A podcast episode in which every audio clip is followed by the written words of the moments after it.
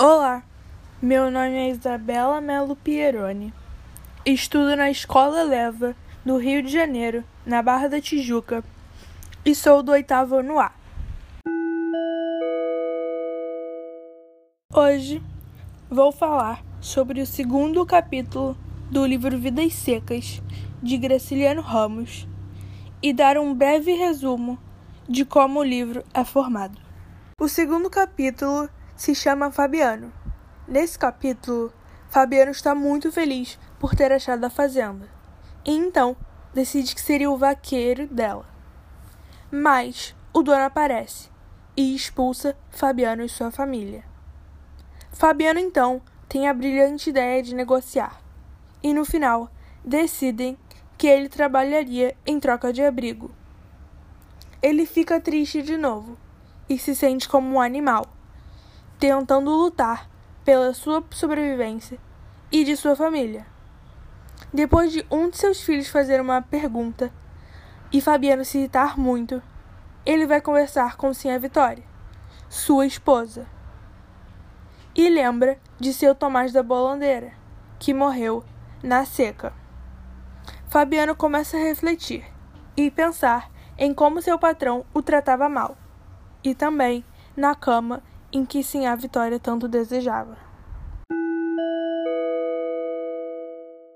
O livro busca não somente contar uma história, mas também trazer fatores culturais.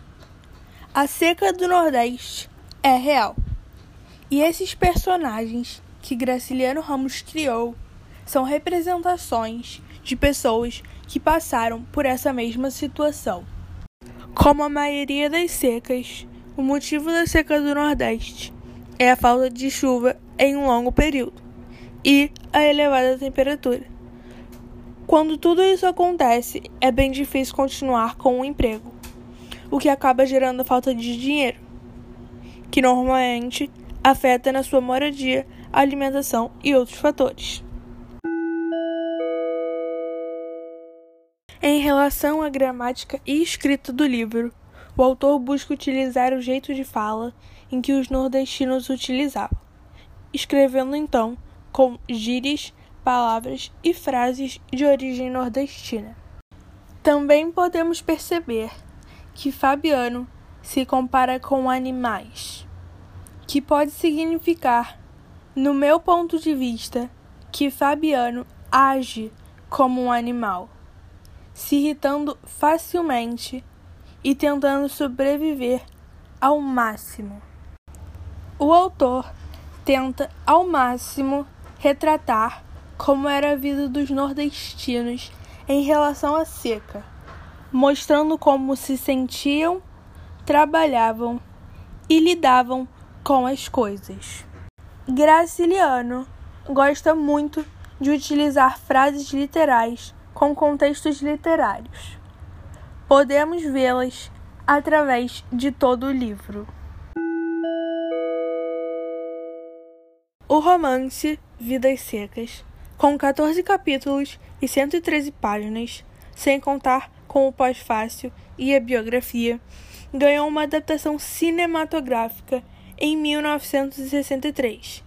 Esse filme ganhou diversos prêmios. Você pode assisti-lo no YouTube.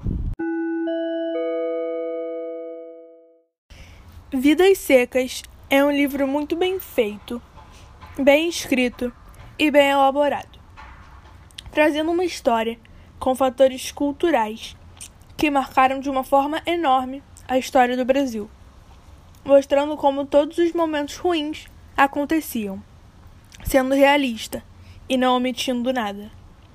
Indico muito a todos a lerem esse livro, não somente por diversão e passatempo, mas para também obter conhecimento. Garanto que não irão se arrepender.